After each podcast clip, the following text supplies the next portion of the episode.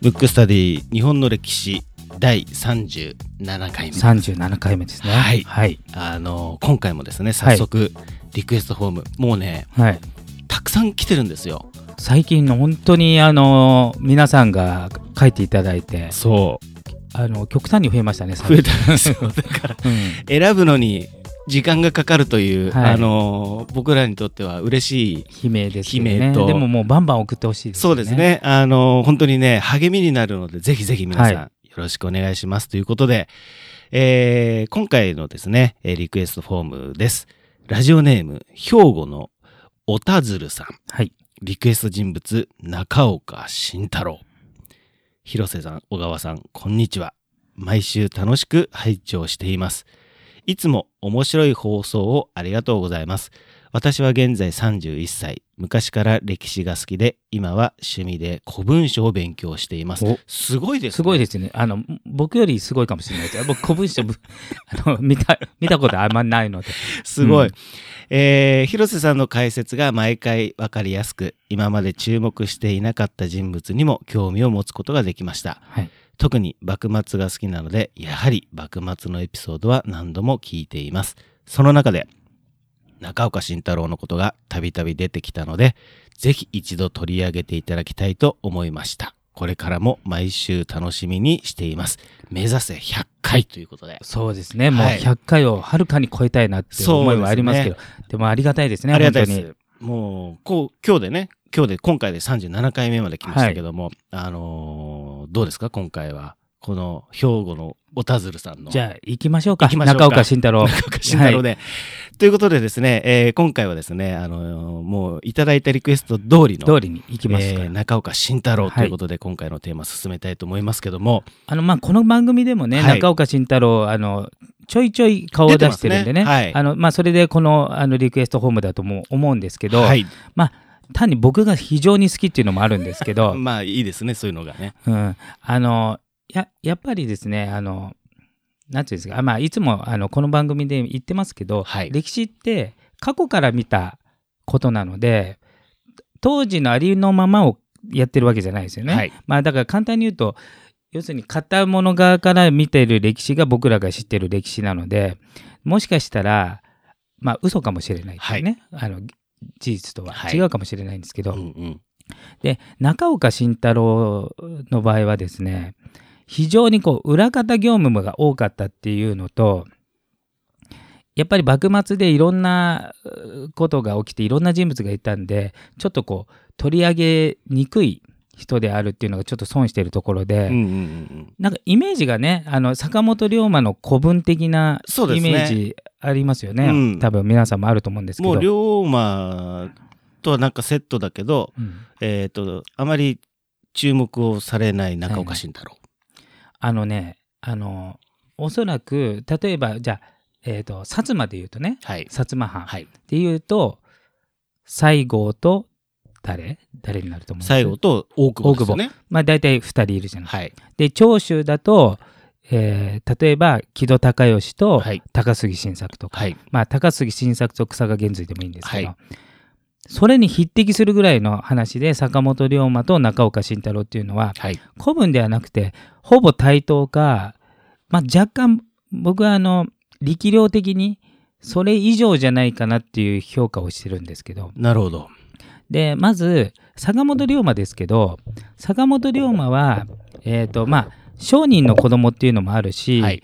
あとちょっとワールドワイドにねあの思考を持ってる方なんで、はいどっちかというとビジネスマンに近い感じなんですけどあの中岡慎太郎は本物の革命家なんで、もう、そうなんですね。うんだからもうなんていうんですかねだからあの例えば、えー幕府を倒すとかはい。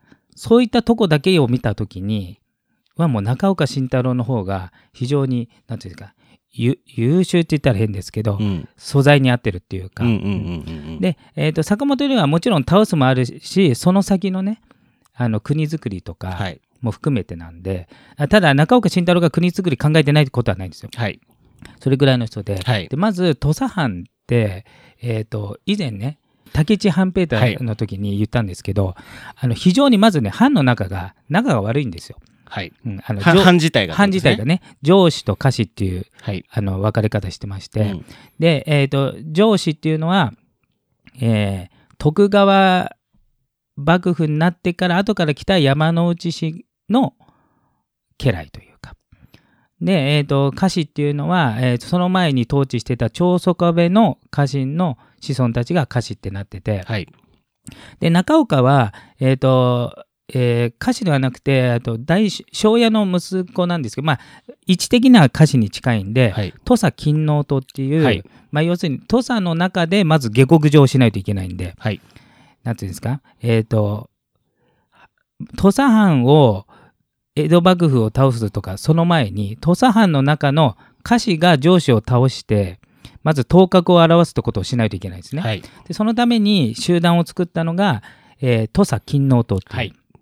ありましたね。でうんで土佐勤王党にはもちろん坂本龍馬とかもいて、はい。それで、えっ、と、土佐藩を一回改革してから、まあ、えっ、と、日本のこと考えようみたいなね、ところがあるんですけど、で、もちろんそこにいたんですけどもね、あの、まあ、拉致開けな開かないので、はい。結局は暗殺して、あの、政権を握るんですけど、はい。そもそも土佐藩って、あの、徳川に恩があるんで、うんうん基本的には倒幕に向かいづらいわけですよ。うんなので、中岡慎太郎は脱藩して、うんほぼ長州藩にいるんで、うん。まあ、実質上長州藩士と一緒なんですよ。そっか、だから、あれか、あのーつなげてましたよね。そうそうそうそう。だから、薩長同盟はい。ありますよね、有名な。うんで、一応あれ、えっ、と、表立っては、あの、坂本龍馬が仲介してますけど、はい。その下ごしらえというか、もっと言っちゃう僕は最初の構想は中岡慎太郎が作ったんじゃないかなっていう。ぐらいのうんうんうん位置づけなんで、はい要するに中岡慎太郎がいなかったら、薩長同盟がなりづらい。はい。で、もちろん坂本龍馬も大活躍してますけど、で、えーさっき言ったように中岡慎太郎って超ほぼ長州藩と行動を共にしてるんで、うんうんで、幕末って長州が一番過激で、うん。一番殺されてるわけですよ。うんその言ってましたね。うん、で、真っ只中にいるんですよ。はい。なので、例えば、えー、と最初の方にあった、まず、えー長州藩が、うんまず、あ当時、えー政治の中心であったね、まあえー京都。はい。で京都において長州藩が力を持ってた時はいいんですけど、うんその時に、えー政変が起きまして、はい。長州藩が追い出されると。うん。追い出されて、えーと薩摩が政権を握って、うんでもう一回長州がそれを奪還しようとして、えーとまあ、金門の変っていうのを起こしてはい。やるんですけどことごとく負けて、うんあの当時の長州藩の有能な人、ようんいわゆる松下村塾、うん。えー吉田松陰の松下村塾うにんいた人たちのことごとくが死んでるんうですよ。ん。でその時中岡慎太郎もほぼ行動を共にしてるんですけど、うん生き残ってはいるんですけどね。うんなのでだから革命のうん最前線に結構関わってうる。ん。で坂本龍馬はその時、勝海舟の弟子でもあったし、うんそういう直接的な、うんなんていうんですかねそういうなんていうんですかえー争い事っていうのははちょっと違う次元で生きてましたので、なので長州の気持ちが最も分かるのが、うん。まあ、中岡慎太郎ね、なるほど。うん。これ、長州と一緒に行動してても、うん。長州藩士ということではないっていうことなんですね。そうそうそう。脱藩してるからっていう。だから浪人です、ね。浪人なんだ、ううよくでも一緒に行動できできるもんなんですね。やっぱりあの長州藩って少しそういうとこは、あのえーとなんつうの寛大なとこがあって、うん。っていうとこもあるのと、うん。あと中岡がすごいのあの長州藩士ではないのに、うん。長州藩のために命がけで戦ってるんでだからちょっとやっぱ別格なのとあと人物的に優れてるんで、うん。やっぱり接してるとただもんじゃないなっていう。なるほど。まあ、認められたっていうことですね、まずね。う。ん。あとね、うん皆さんもしねネットとかつなげてみあのまず写真を見てほしいんですよ、うんうん。めっちゃ気合入った顔してるんで半端じゃないんで。ね。僕うん今ね、見てますけどね、めちゃめちゃ気合入ってます。よ。うん、まずね写真からもうなんか闘志がみなぎってるっていうか、もう革命家の典型の顔してますね。本当ですね。はい。だから本当すごいんですよ。でで結局薩長同盟をし、えーつくえーとえ裏方で活躍し、はい。いざ倒幕ってなった時で、さえー、と坂本龍馬ってと途中というか思想がやっぱり内戦はあんまり起こしたくなくて日本を統一したいっていう考えでいわゆる後部合体派とか、はい夕飯連合って言われてる思想なんですね。はい。で後部合体っていうのはあくまでも、えー、と朝廷と幕府をうん一緒にして、うんだから倒幕ではないんですよ。はい。要するに幕府も一緒になって日本を作ろうっていうのが、えー後部合体とかあと、はい。また夕飯連合って言われてるね、はい。い、ろんな人が政治に参加しましょうっうん。ていうのがあってで夕飯連合なんでね、はいそれがうん。で坂本龍馬はそういう思想なんですけど、はい。中岡慎太郎は終始一貫倒幕派なんですよ、はい。うんだから倒幕のために、うん。要するに江戸幕府がある以上、うん小手先で仲良くなったところで、うん結局元の時代に残るんじゃないかっていう思想なんで、うんなんで考え方が実は坂本龍馬うとん中岡慎太郎は違うんですよ。うんただ、えー、と幕府が強すぎても困るんで、うん。薩長同盟を結んでほぼ対等か幕府に物を言えるっていうところまでは一緒だったんですけど、うん。うん。だから、あの最終的には何の因果か同じ日に暗殺されて、ね。まあ死ぬのは1日か2日ずれてるんですけど、うん。襲われちゃったんですけど、うん。あれは坂本龍馬と中岡慎太郎って思想が同じではなかったんで、うん。だからそこのところが、うんなんかね、まあ、疑問点ではあるんですよ。命の狙われ方が違うんで、なるほどう。ん一緒に殺されたというふううに、んえー描かれてるじゃないですか。はいはいまあ、特に僕だったら見てたの、龍馬伝とか、はいはいはい。同じ場所で、はいバサバサっはいてされてますよね。うん、あれもやっぱり同じ場所でなんですかね。同じ場所は同じ場所なんだけど、あそこでじゃあ何かを。そうだけど狙ってたやつがね、うん要するに暗殺側が、うん例えば幕府であれば、うん。幕府に反抗するから殺したって話、うんうんうん。まあ、結局誰が黒幕かっていまだに分かんないんですけど、うん。なった場合、うん。中岡慎太郎を殺す理由は分かるわけね。終始一回倒幕派なんで、うん。でも坂本龍馬って、うん。あの後部合体とか、はい。要するに幕府にも割とあのなんつうのいい方なうん。取り方の人だったんで、うん。だからそこがちょっと謎で、うん。あの同じ考えではなかったんで、うんうん。でもう一つが、うん。じゃあ例えばじゃあ逆側のねじゃああの完全に倒幕派からすると、はい。坂本龍馬が途中で倒幕派ではないので、うん。えー、と後部合体寄りなんでね、うんうん。そうすると幕府も温存ってなった場合、じゃあなぜ中岡が完全倒幕派の中岡が殺されたんだっていうのがあるから、うん。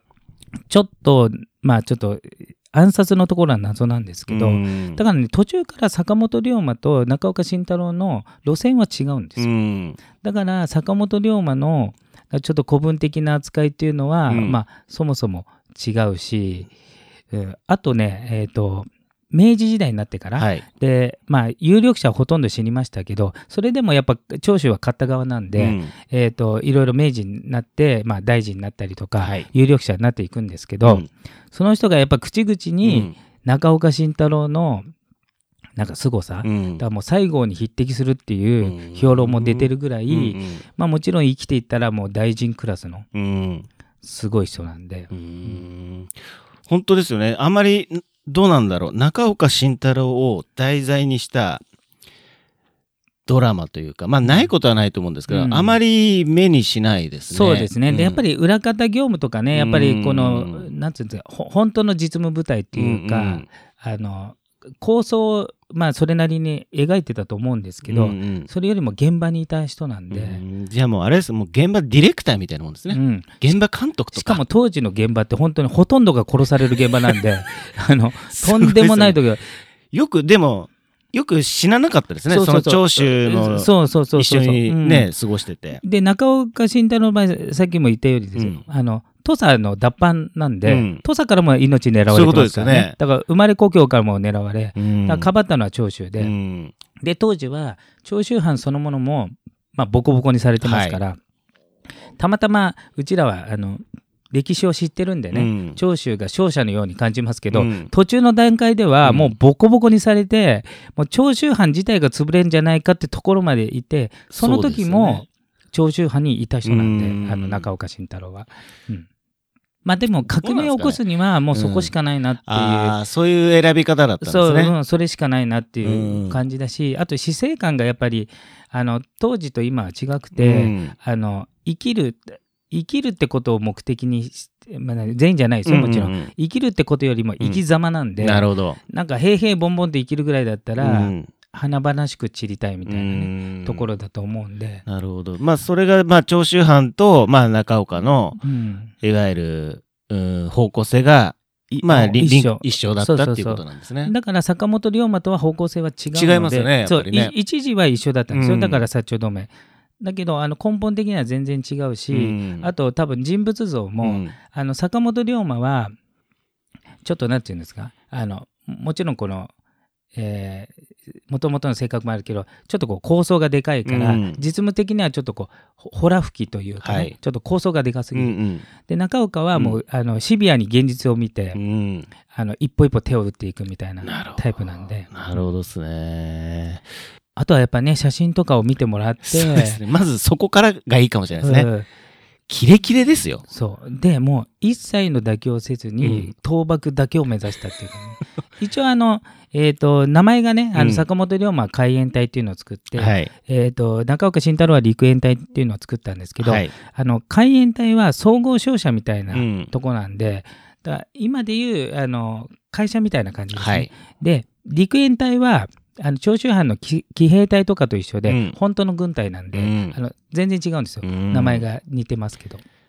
本当に違いますね。うん。へえ。なんで陸援隊と海援ってなんかそういうのが一応陸軍って意味なんで作ろうと思ったんだと思うんですね。うん。あそっか。海援隊は海だからまあそっかそう。そうそうそう。勝者みたいな。そうそう。んまあ、あの、もちろん軍事的な意味合いもありますけど、うん。うんへえいやちょっとぜひ皆さんですねまず、うん。中岡慎太郎の写真から。そう。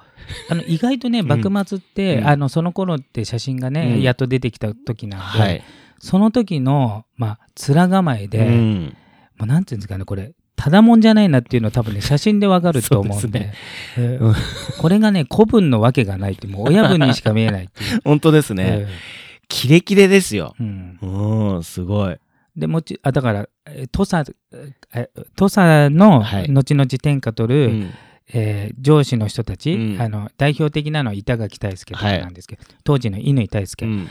あの生涯坂本の弟子だって言ってたっていうことなんですけど、うん。まあ、坂本龍馬は弟子だと認めてないですよ、うん。本人が言ってただけなんで、もう含めて、うんやっぱり坂本龍馬と中岡先生は別格だって言ってるので、なるほど。うん。だから最低でも坂本龍馬と同等クラスなんで、うん。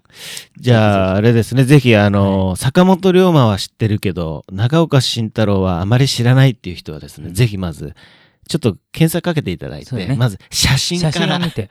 このキレッキレ具合をちょっと見ていただいて。ね。そうですね。あのーね、興味があればぜひ調べていただければなと思います。はいえー今回のテーマは中岡慎太郎でした。